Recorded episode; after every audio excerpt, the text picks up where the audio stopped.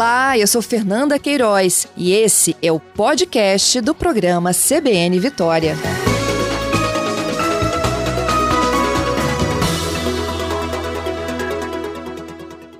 Doutor Renan, bom dia. Bom dia, Fernanda. Prazer falar com você, com os ouvintes da CBN Vitória. A gente que agradece, doutor Renan, a oportunidade de tê-lo mais uma vez aqui no CBN Vitória para falar sobre a cefaleia.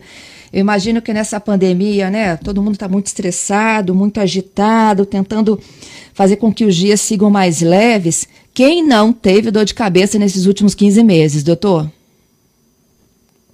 Pois é, Fernanda, isso que você falou é verdade. Esse tipo de queixa, esse sintoma, ele realmente aumentou durante a pandemia e a gente tem aí algumas causas para isso. Primeiro, é essa situação que nós estamos vivendo, que leva aí a um aumento né, do que a gente chama de comorbidades da dor de cabeça. Então, aumentou o número de pessoas com transtornos de ansiedade, com depressão, com insônia, e essas condições, elas funcionam como potencializadores de vários tipos de dor de cabeça, seja da própria enxaqueca, da cefaleia do tipo tensão.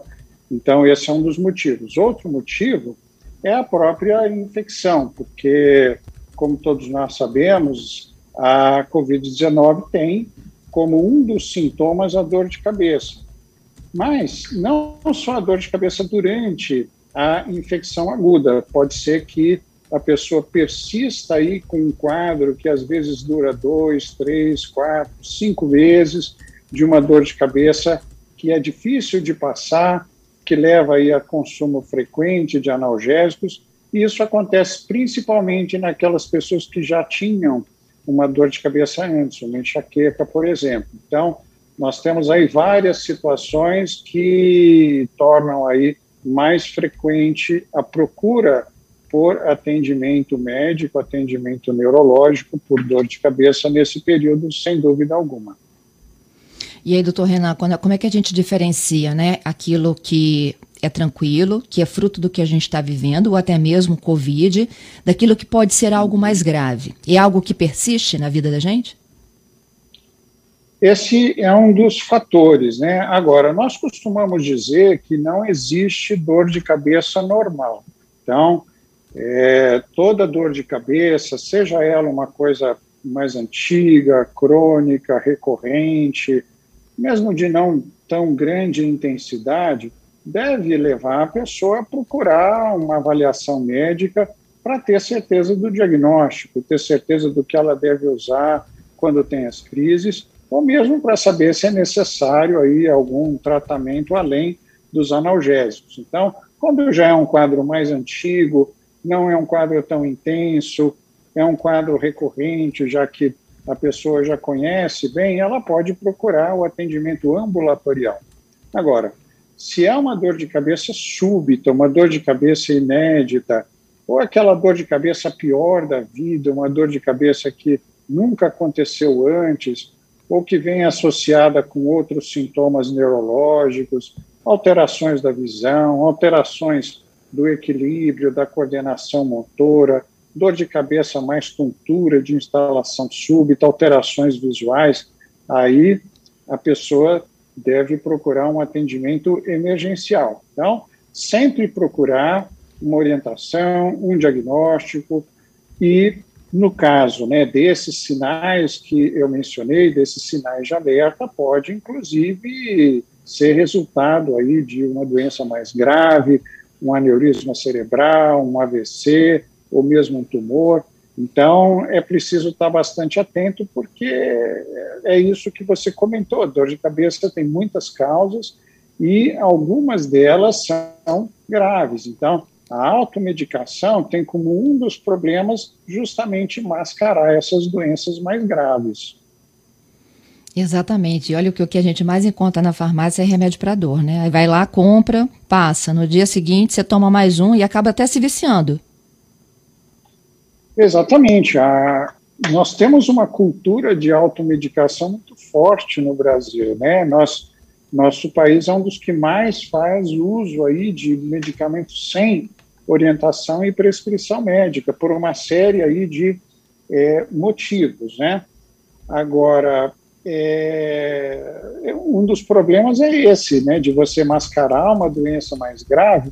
E outro problema é que alguns analgésicos, se a, se a gente vai usando aí de uma maneira indiscriminada, uma maneira crônica, né, repetida, sem uma orientação adequada, o que, que acontece? Nosso cérebro vai ficando acostumado com isso. Então, aqueles nossos mecanismos naturais de combater a dor, entre elas a dor de cabeça, eles vão ficando, né, entre aspas, né, mais preguiçosos.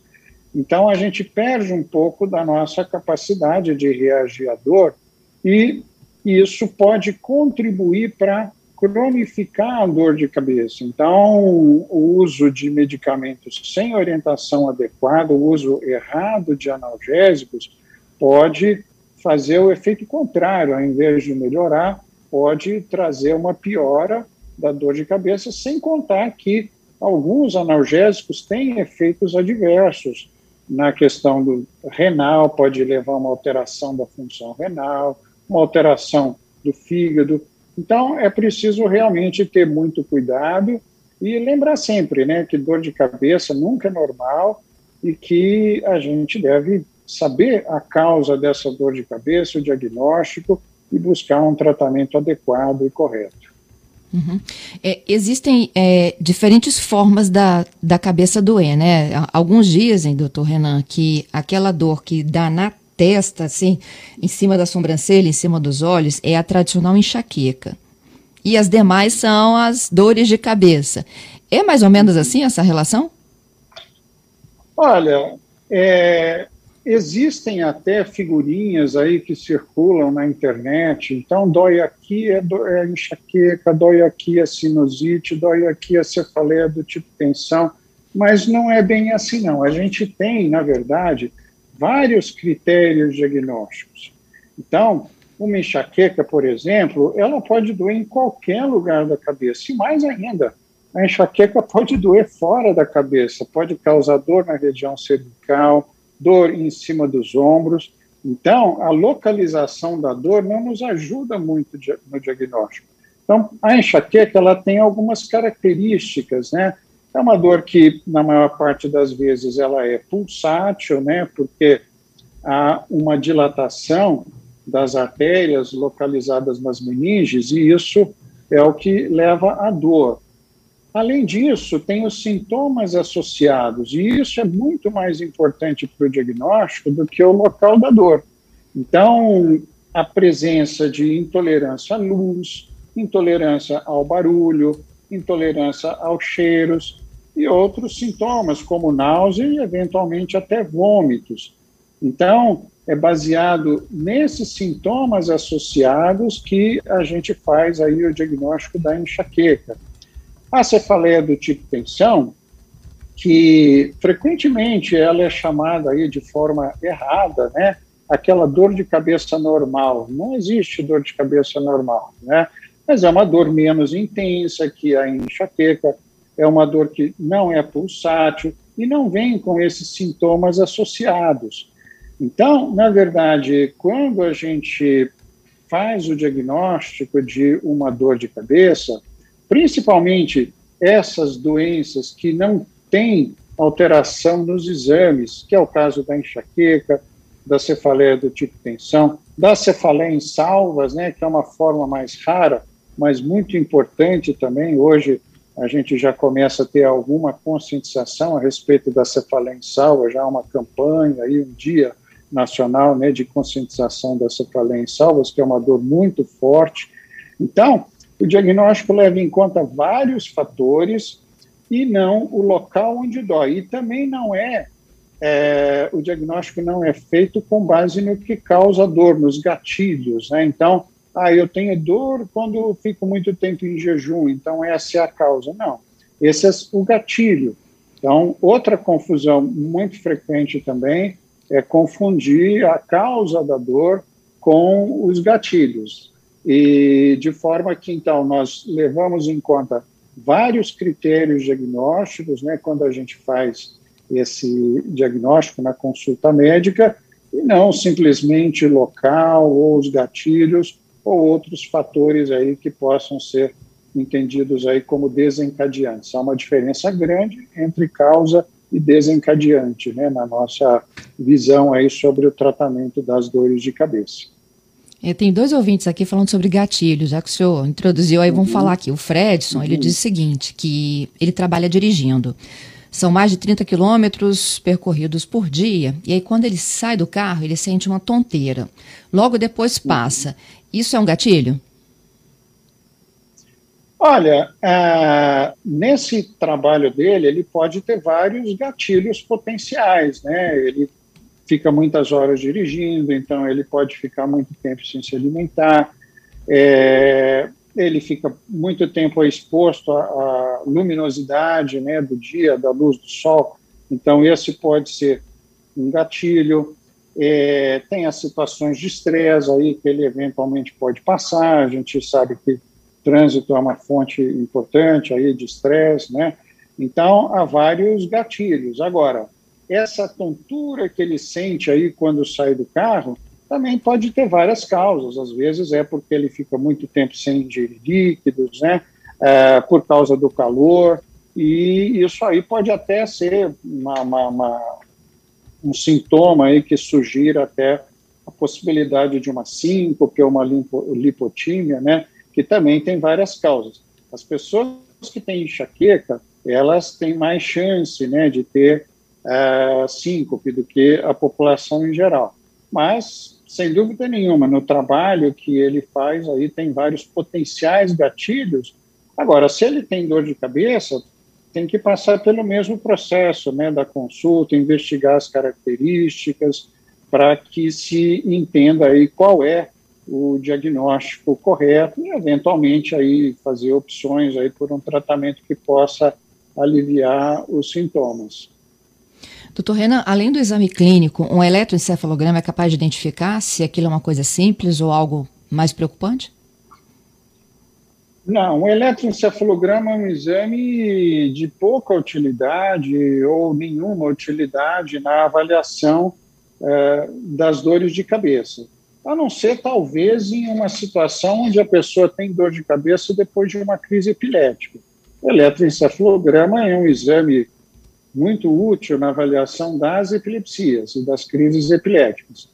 Agora, outros exames, como tomografia, ressonância, até mesmo aquele exame do líquido da espinha, o líquor, né? O exame do líquor, esses exames podem eventualmente ser úteis para diferenciar uh, doenças como enxaqueca de outras doenças mais graves. Então, uh, quando há algum sinal de alerta na consulta, na avaliação médica, e nós identificamos que pode ser uma dor de cabeça secundária, o que, que é isso? Uma dor de cabeça causada por uma outra lesão, por uma doença cerebral, aí nós podemos lançar mão desses exames, mas principalmente exames de imagem é, uhum. como ressonância, tomografia e, eventualmente, também o exame do líquor. Mas o eletroencefalograma, ele praticamente não tem lugar aí na investigação das dores de cabeça. O do líquor é para identificar meningite? Seria para identificar meningite e também uma outra situação que é cada vez mais frequente, né, que nós chamamos de pseudotumor cerebral. O que, que é o pseudotumor cerebral? Como o próprio nome diz, não é um tumor cerebral, mas é uma condição em que a gente produz mais o líquido da espinha do que absorve, né? Porque esse é um líquido que é constantemente produzido e reabsorvido. Agora, se a gente produz mais do que absorve, o que, que acontece? Aumenta a pressão e esse aumento de pressão causa o quê? Causa dor de cabeça e, eventualmente, quando muito intenso esse aumento, ele pode comprimir o nervo óptico, levando a alterações visuais, algumas vezes até definitivas. Então, é, por que, que eu digo que essa condição é cada vez mais frequente? Porque ela está muito associada à obesidade. Então, moléculas aí, substâncias que são produzidas no tecido adiposo, parecem interferir nesse processo de produção e absorção. E o diagnóstico é feito, entre outros recursos, com o exame do líquido. Então, a gente faz a introdução né, da agulha, mede a pressão é, do líquido e, com isso, avalia se a pressão está alta ou não. Se ela estiver alta, realmente pode ser o pseudotumor cerebral, que tem um tratamento bem diferente da enxaqueca, embora os sintomas às vezes sejam muito parecidos. Então, é a partir de alguns detalhes na história, no exame físico, que o neurologista vai suspeitar dessa condição, vai fazer o exame de imagem, vai fazer também o exame do líquido para mostrar essa pressão. Né? Então, é muito importante né, que realmente a, a gente tem uma situação aí de aumento de prevalência né, da obesidade, e a obesidade pode não só piorar quadros de enxaqueca, mas pode causar essa situação que a gente tem visto aí, ainda é rara, mas a gente tem visto cada vez mais frequentemente. Nós estamos ao vivo com o médico neurologista, doutor Renan Domingues, e as, os nossos ouvintes aqui contribuindo. Doutor, o Luiz diz o seguinte: tenho dor de cabeça quando não tomo o meu café da manhã. É, é, o café é uma, digamos assim, né, usando uma expressão bem popular, é uma faca de dois gumes. Né? O café ele tem alguns efeitos de melhora de dor de cabeça, né? porque ele é, diminui a dilatação dos vasos, então ele aumenta, por exemplo, muitos remédios analgésicos têm cafeína junto, porque isso aumenta a absorção dos analgésicos, pode contribuir para melhorar né, a flora intestinal e, com isso, diminuir, de alguma forma, é, o processo inflamatório né, do nosso organismo. A gente sabe que há uma relação entre as bactérias do nosso intestino e a inflamação. Então, o café pode sim ter um efeito benéfico. Agora, o café também pode ter um efeito ruim em relação à dor de cabeça. Uma das situações é quando a gente tem um consumo diário aí de café e faz uma abstinência. O primeiro sintoma qual que é? Justamente dor de cabeça. Outra situação é o uso excessivo de cafeína. Então, é, eu acho que se a gente usar o café dentro de uma quantidade adequada, até três, quatro, no máximo cinco doses aí por dia, não tomar café depois das 15, 16 horas para não atrapalhar o sono, ele é o nosso aliado. Agora, se a gente consumir excessivamente, a gente vai ter aquele mesmo efeito dos analgésicos em excesso, né, que é um efeito contrário, uma piora da dor de cabeça. Então, é, café em quantidades moderadas, ok, nenhum problema, pode até ser um aliado, mas o consumo excessivo de café e de cafeína, esse sim pode piorar. Então, essa situação que o ouvinte descreveu é algo que a gente ouve com bastante frequência no consultório também. Vou passando aqui por mais ouvintes. A Sara, ela diz que ela é do grupo da enxaqueca crônica. É, um dos gatilhos uhum. dela é a tensão, começa com a tensão no pescoço, tem muito a ver com a posição de dirigir e pelo estresse ao longo do dia, além de fatores genéticos. O Edgar te pergunta se pontadas na cabeça significam também problemas mais sérios. É, o Giovanni diz que a dor de cabeça dele está sempre relacionada à falta de água ou a dormir mal. E quando ele tem, uhum. é por conta dessas duas situações. Quer comentar? Sim, muito interessante todas essas observações, muito ligadas aí à questão dos gatilhos, né? Agora, é, os gatilhos, eles só vão causar dor de cabeça se a pessoa tem uma predisposição. Então, a ouvinte que tem uma enxaqueca crônica, ela tem uma predisposição genética, isso já está bem demonstrado, então, isso torna o cérebro dela mais vulnerável aos gatilhos, e aí, diante dos gatilhos, há o desencadeamento das crises. Então, tratar a enxaqueca crônica não é só evitar os gatilhos. Isso traz alguma melhora, mas há necessidade também de tratar essa vulnerabilidade do cérebro diante dos gatilhos. E isso se faz com medicamentos, isso se faz com remédios que são prescritos, utilizados aí diariamente, né, ou de forma contínua, que vão tornar o cérebro dela menos vulnerável, mais resistente aos gatilhos.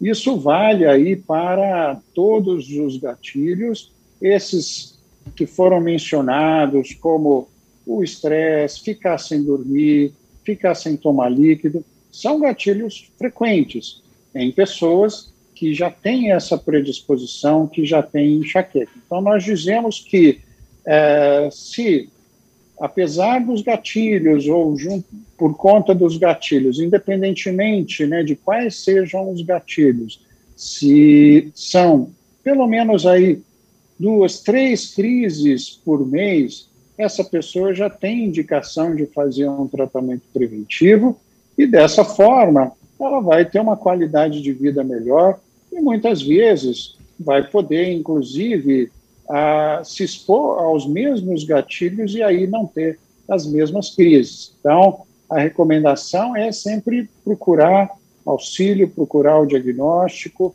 independentemente da questão dos gatilhos. Somente evitar os gatilhos, na grande maioria das vezes, não será suficiente.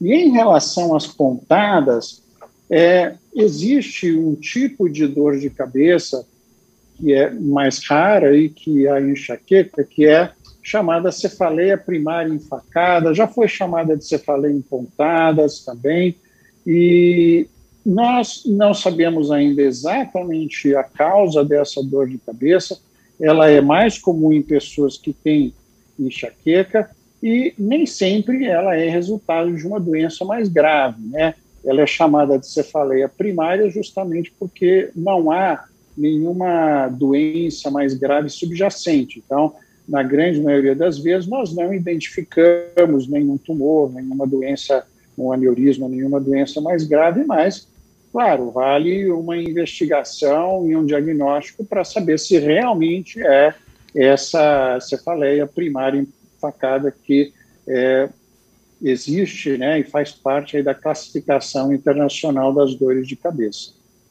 Sempre, né?